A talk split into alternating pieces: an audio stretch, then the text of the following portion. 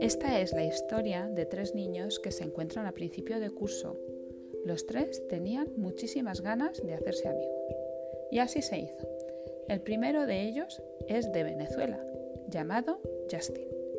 Justin es mediano, delgado y rubio. Además, a Justin le gusta mucho cantar, bailar y dibujar. El segundo es de China y se llama Yan Yu. Yan Yu es alto, castaño y regordete. A Yan Yu le gusta hacer amigos y conversar. El último, Mohamed, venido de Marruecos, es bajo, delgado y moreno. A Mohamed le gusta el deporte, las matemáticas y jugar mucho con sus juguetes. Pero tenían un problema. Los primeros días en el Colegio San Marcos en San Martín de la Vega, sus compañeros de quinto curso no les recibieron muy bien. La situación era complicada porque tanto Shanshu como Mohamed no hablaban castellano, aunque Justin sí. Los niños de su clase los miraban mal, les insultaban, les quitaban el almuerzo y les pegaban día sí y día también. La maestra de los niños estaba muy preocupada por sus tres nuevos alumnos, así que empezó a pensar qué podía hacer. Eligió a tres niños de la clase para que los acompañaran durante los recreos y así empezaron a hacerse amigos. Poco a poco, Shanshu y Justin y Mohamed empezaron a relacionarse con el resto de sus compañeros, gracias a la ayuda de estos tres niños que la profesora había elegido.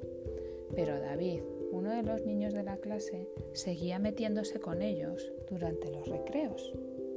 El resto de los compañeros, al ver que David seguía sin querer ser amigo de sus nuevos compañeros, idearon un plan junto con sus tres nuevos amigos.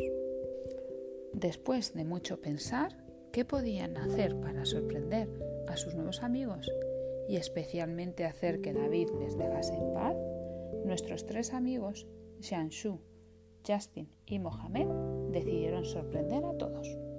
Los niños, con ayuda de sus familias, celebraron una fiesta en la que expusieron algunos objetos y alimentos típicos de sus países natales.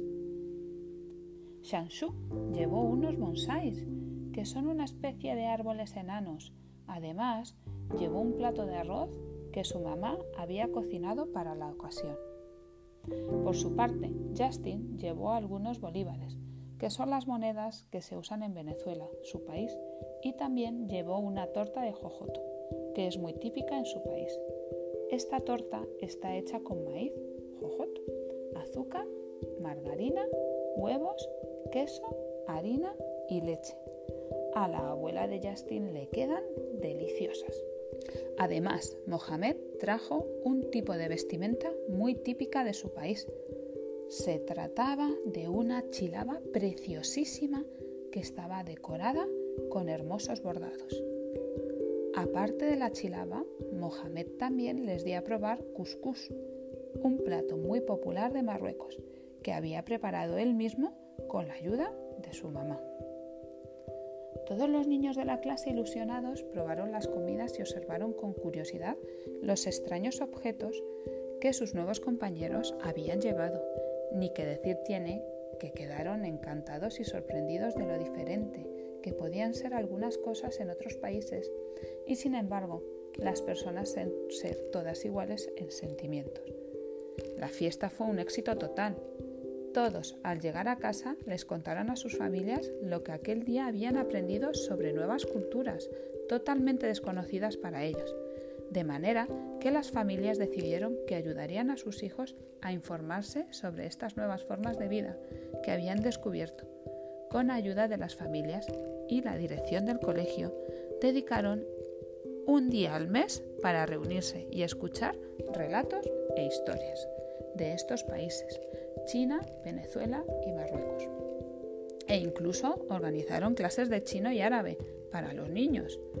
Enseguida se dieron cuenta de que se trataba de dos idiomas muy difíciles de aprender y se dieron cuenta de lo mal que lo pasaron sus amiguitos al llegar a España y no entender nada de lo que decían.